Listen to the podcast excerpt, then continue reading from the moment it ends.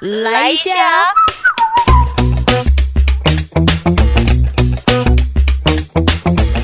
欢迎收听周团来一下，我是九九。今天呢，哦，拖很久了，容错率下集来了哦，这欠很久了哈，真的要赶快还了。来，首先呢，我们先来做个前情提要。上一集呢，有跟大家分享了有关于容错率的解释，还有就是一些听众朋友的分享。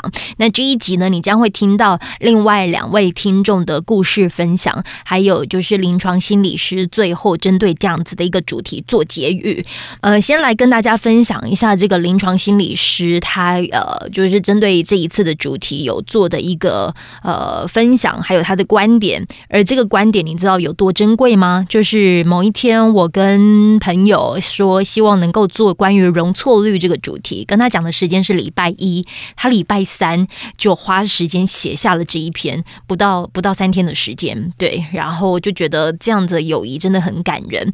关于容容错率这个主题，其实透过问卷调查，有看到了每个世代不同的处境。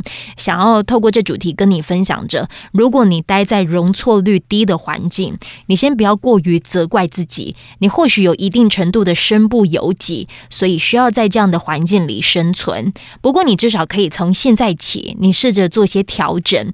如果你在一个容错率高的环境，那你记得要把这个环境中得到的照顾，继续拿来照顾。其他人至少让好的从你手中延伸出去，让不舒舒服的到你这里停止，这是我们能为自己做到的。好，第一 part 那位先生跟你们分享，呃，这个临床心理师他提出了什么观点呢？至于临床心理师，他是以怎么样的视角来看今天的主题呢？今天阿周依然还是邀请到了我的好朋友，这是新许心理治疗所陈玉贤临床心理师，他就真的是为阿周写了一篇他的这个认认，就也许观点可以让大家分享一下。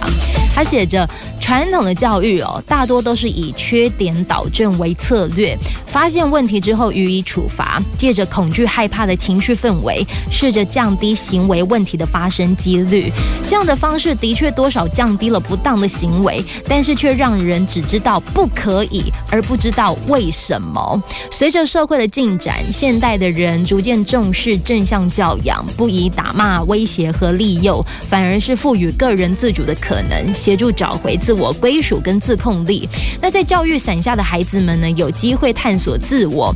可是如果已经是长大的我们，是不是还有机会再度找回自我归属？跟肯定自我的能力呢，而不再是浑浑噩噩的为了生活忙碌，不知道为何对自己如此严苛而感到不快乐。也许以下这几点呢，可以帮助你我来一同认识跟找回自己。首先，他提了第一点，接纳不同。现在的社会充斥着 SOP 的标准，成绩考几分较好，几岁的人就应该结婚，薪水多少才叫人生胜利组。人们对未来的想象只有一条路径，没有办法接受背离或改变，以至于无奈或绝望会弥漫在你生活中。如果把大众比喻为一颗颗螺丝，那只有这只有这个不同尺寸的人生螺丝，才有办法带动。社会齿轮这样快慢转动，所以你记得告诉自己，没有所谓的人生 SOP，因为人生从来就不需要活在他人 SOP 的期待生活，也许需要的是只属于你的自在。第二点，涵容情绪，不止家长担心孩子学不来或学不会教不来，社会大众呢也会担忧自己在各个场域中可能的犯错，逐渐众人呢这个对错误的容忍力极低而力求完美。当有人看到。到达不到期待的时候，那种哦很不开心的这种感觉就会在心中搅动。对错误的容忍力低，是因为看到自己不想要的影子出现在他人身上，想要消灭的不是对方的错误，而是想要急于抹除自我内在的焦虑跟担忧。所以下一次你当自己又没办法看忍受看见的瑕疵的时候，试着停下来安抚自己，并且跟情绪对话，也试着回头了解跟看见自己的不安。最后就是试着犯错，执行行为除了思考需要付出的成本跟代价之外，其实还有另外一条路径是尝试错误来学习到的经验跟创新思维。许多能力并非与生俱来，往往需要很多次的尝试，才有更认识自己或培养兴趣的可能。或许有些人会希望以过往经验来教导他人，让人来承袭安全模式。可是很可惜的是啊，知识性的理解也会只让人停留在浅层的认识，深刻的体悟呢，需要情境经验的累积跟个人情绪的体验，你才有办法让人体会前人的风景。所以试着犯错，不仅是认识自我的跟创新思维，更是深度体会跟认识不同的生命经验。嗯，谢谢有这位临床心理师好友，就是给大家的这样的一个观点。然后最后啊，我们今天也会尝试做一件事情，会有一项计划。至于这个计划，我在歌曲过后的时候再来跟你，然后说明这个计划是什么。先听歌，叮当不是你的错。好的，那个时候在节目当中。制作这个主题的时间是在二月二十五号，哎，那个计划就是呃开房间，让更多听众朋友用他们的声音讲出他们的故事啊。接下来这个的阶段呢，是要来给你听到的是听众朋友阿雅，他这故事有什么样的心得，听听看吧。我必须说，我跟我爸爸每天早上开车都听你讲话，然后其实我爸爸。真的觉得，因为他算是也蛮明理的人，可是他就觉得你讲话是蛮客观理性，然后蛮公正性的，所以他其实蛮喜欢听你讲任何课题的。像自我对话时间，今天有讲到这个，他还一直在那边嗯嗯对对，然后一点头。谢谢我们这位中年阿伯。好，你有什么话想对我说吗？我们就是你今天谈到那个容错率，然后我就是一开始有听到你跟我忘记是哪一位，反正就是嗯长期配合的一位小姐，然后有听到说到底是道路广播，我忘记说的，然后然后我就听到说他是诶，我我自己本身的状况就是小时候是很高压的状态，所以我爸他对我容错率是极低的。我之前就是有遇到比较不好的状况，就是变成说。发展到我国中这个年纪，应该要有一点尝试，但是我遇到了性骚扰这种状况，我还是怕事。我怕回家的时候跟他们讲，我会被骂被打。但其实这明明不是我的错，但因为我怕讲出来，我不管这件事情是对还是错，但我怕到最后会变成是我自己。呃，怎么走那一条路啊？自己我太晚回家，就是变成又是我的错，所以我到最后后来是，无法长大之后，经过沟通或是吵架，因为我觉得吵架也是一种沟通方式，嗯，我才发现我我变得容错率很高，是因为我好像不想去，就是这件小时候的阴影不想反射在自己身上，所以我极力的让自己就是避免成为不喜欢的大人。所以我觉得对我来讲，我本身是刚好相反。但是小时候那一个阶段，是你容错率低，就会变成会怕事，觉得很难有任何成就。所以这必须要自己转换，我觉得也是一个课程啊。哦天哪，你你的分享让我觉得好珍贵。它有两个面向可以谈。第一个就是，当我们可能真的就是在容错率低的环境啊。你遇到的这件必须要说出来的事，它真的不是所谓的幽默感就可以直接带过。如果那个时候好，那我这样问你好了，如果嗯，你有机会就是照顾跟你一样就是这样的孩子之前，你会试着跟他说什么？比如说，你至少会让他知道说这些事情其实该说一定要说。如果那个时候你的爸爸妈妈有对你说这些事情的话，或者是有事先打预防针的话。未来你可能碰到这件事情，有没有可能会帮助你再有更多的勇气去把这一件你会觉得不舒服的事情说出来的机会呢？我觉得这个就其实反映在自己身上，像之前我就是有曾经带类似慈善团体的小朋友的一对，然后就是有的人会把一些比较问题小孩，然后觉得很难搞的小孩丢来我这里，那一开始我会觉得很有负担，可是我发现他们好像是。处于一个呃，只要做一点小事就会被人家白眼或生气，然后在我看来，可能是因为我那些经验，我好像有点懂他们的心理，所以我就会觉得我跟着你一起犯错，然后他们渐渐就会觉得，哎，这其实好像也没有什么，所以就还蛮，我就觉得蛮重要，就是打预防针这件事情，我们就是要跟着一起学习的犯错，然后跟错误的结果一起去面对，这蛮重要的。所以容错率极低这件事情是他们。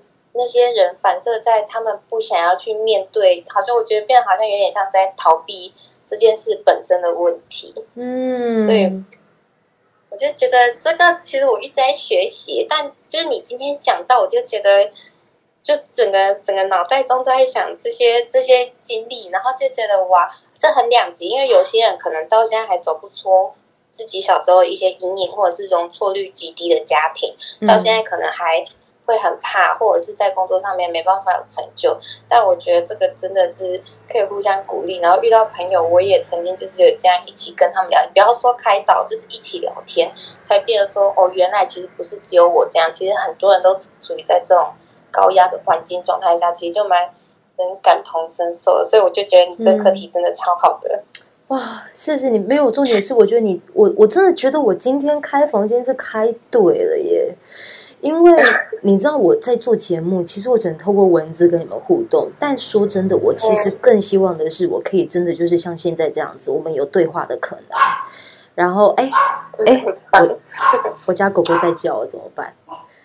它可能也有也 有话想讲。我们来听听看，狗儿的容错率是多少啊？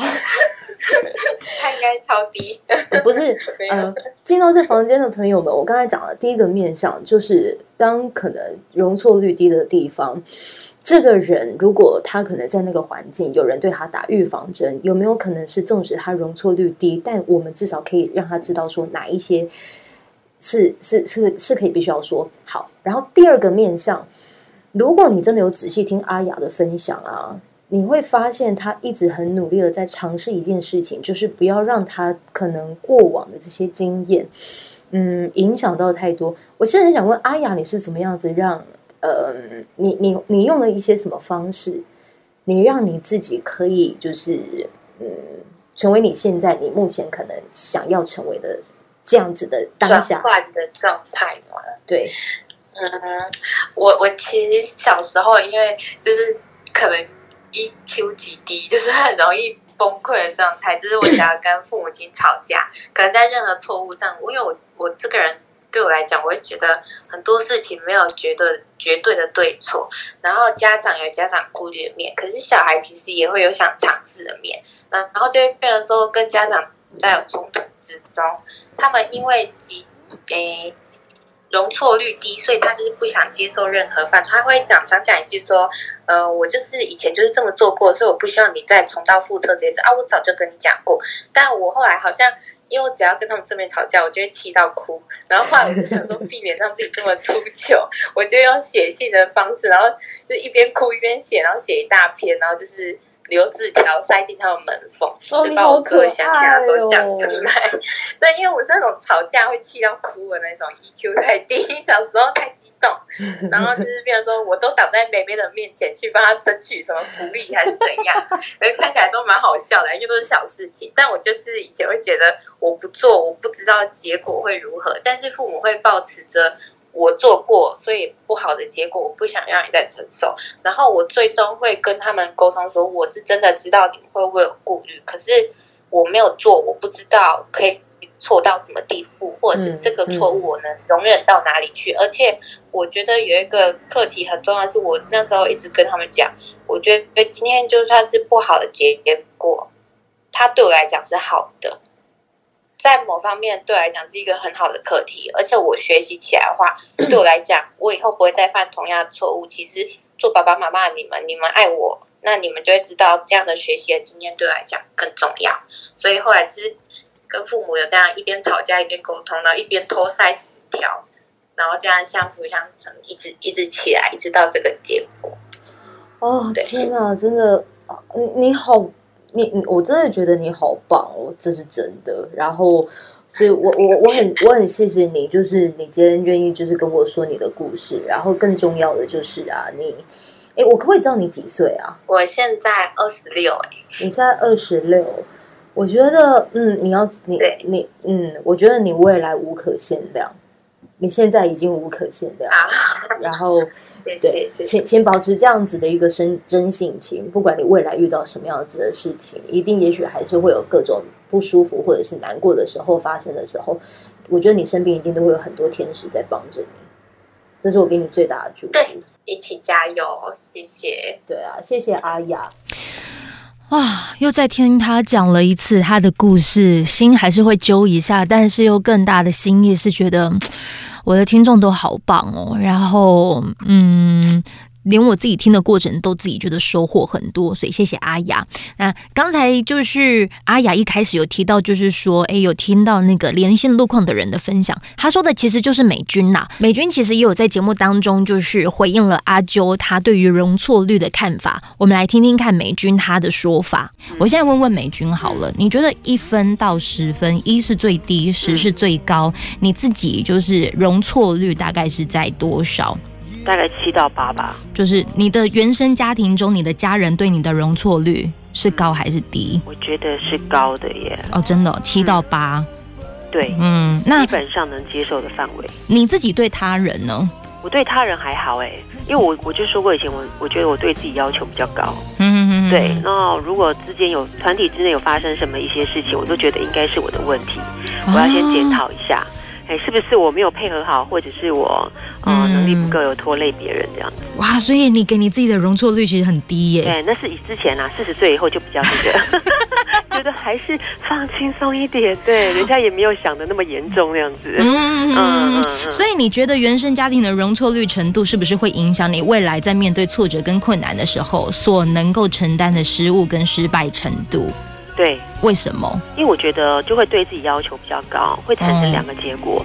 第一个就变成你好像真的做事情会非常谨慎。等一下等一下哦。嗯可是你刚才说你家其实对你的容错率是高的，表示他们是允许你犯错的，呃这使得是允许啦，但是看什么事情。哦，对对对，当然我自己对我自己小孩也是说看什么事情。哦，但是我一直都觉得都蛮高压的这样子。哦。对，但是后来我慢慢长大，我觉得父母可能也把我们当成是一个大人了，嗯，他对我们的容错率就非常非常的，呃呃，接受率很高了，这样子，嗯就觉得你你自己可以啊、呃为自己负责，那我们就不会去干干涉你太多。嗯。对对对，就这样子。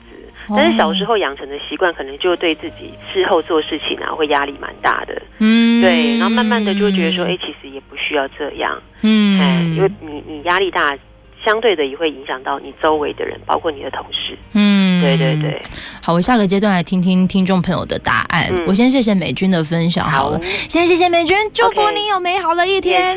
拜拜嗯，谢谢美君。每个人对于容错率这样的主题，他的观点或见解都很不尽相同啊。那我们要来听最后一个听众朋友了，他叫做 E C，他透过这个主题聊到了关于照顾长者的这件事情。也跟容错率可以有关系，而且他在讲的过程当中还哭了，听听看吧。我因为我我奶奶反正在过年前说的时候，我最近都在医院照顾她。很辛苦。然后我觉得我可以提供一个反向的思考，因为现在我在照顾她，因为她她等于就是被撞到之后有一点点算小中风，意识很清楚，可是就变成呃身体上都要呈现一个复健的状况，所以你要必须很包容她，但她的情绪上也会有问题。我觉得我觉得就是这个部分的话，是我反向的在看待。我包我们家人包容老人在附近的容错率，我觉得这也是一个面向，因为我们都在谈父母对我们，嗯可是反过来当当老人家需要我们照顾的时候，我们包容他的程度呢？你愿意讲一个例子吗？就是在你这一段的期间，你可能好，比如说对于长辈的容错率这件事情，你有你有观察到，或者是你有什么故事可以跟我们分享的吗？嗯，因为我跟我我跟我另外一个舅舅，我们是主要照顾的人。那因为我舅舅就是会较严格，可能例如说哦，对我奶奶的饮食，因为我奶奶饮食上面本来就比较挑剔。那你也知道，就是老人家可能就是在附件上面，你又不吃，那你的营养又不够，我舅舅就会对他很严格，对他讲一些比较嗯，不好听的话，嗯这就很像小孩子在挑食的时候，爸妈对你讲一些很情绪化的字眼。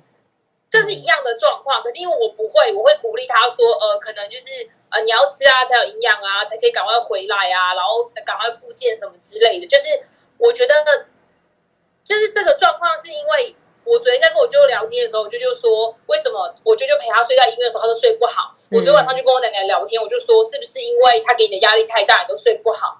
好，我奶奶就跟我说，对，就是可能他压力太大，他他觉得可能尿布真的湿，他也不好意思跟他说。可是这就是一个容错率的部分，因为你对他太严格了，他他不敢去表达这件事情。我不我不知道能不能完全套用在这个容错率这三个字，可是我觉得。这个也是一个反向的层面可以来讨论。嗯，谢谢 E C 的分享。最后啊，开房间进入到尾声，那阿周的朋友临床心理师他有提到，长辈呢总是期望我们少一点错误发生，这样人生可以顺遂一点，不是很好吗？所以他总是会三不五时各种的耳提面命。可是有时候就是因为我们不懂这个错误，所以我们没有办法达到长辈想要我们抵达的顺遂，这也是蛮吊诡的。因为需要这一些错误来练就现在的我们，所以有时候我们会蛮感谢一些错误的出现，让我们学习到知道现在能够怎么做。我最后呢，就来请这个 Edward 呢，就来做这个主题的收尾喽。每个人对家人的容错率其实有时候真的蛮低的，因为我也是对我的妈妈，有时候会觉得天哪。我早上在开诊所，你晚上再回家继续开第二波诊所吗？继续念。可是有时候会有，有时候我觉得是一波一波，因为当我开始开立我的治疗所，然后我遇到了很多挫折，我遇到了很多事情。哎，回头回来，我发现说，哎，好像这些他的念，或者是他对我的关爱，其实也就是这个样子。嗯，其实很多时候是跟我自己内在的感受有关。嗯，当我内在的心理空间扩大的时候，我其实可以接纳很多东西，包含说他对我可能呃一些他的关爱，或者是他用他的方式爱我。可是如果自己内在的空间不够的时候，他任何一点关系都对我来讲是很嘈杂的。嗯，所以我觉得回过头来，我觉得蛮切合舅舅每一次的主题。自我对话，因为容错率高或低，其实都跟自己很有关系。嗯，因为自己的感受会影响你怎么看待这些人。